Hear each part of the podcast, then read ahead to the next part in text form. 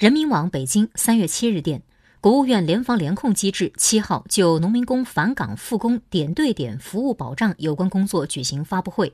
针对乘坐点对点专列或包车返程的务工人员是否需要隔离的问题，国家卫生健康委人口家庭司司长杨文庄表示。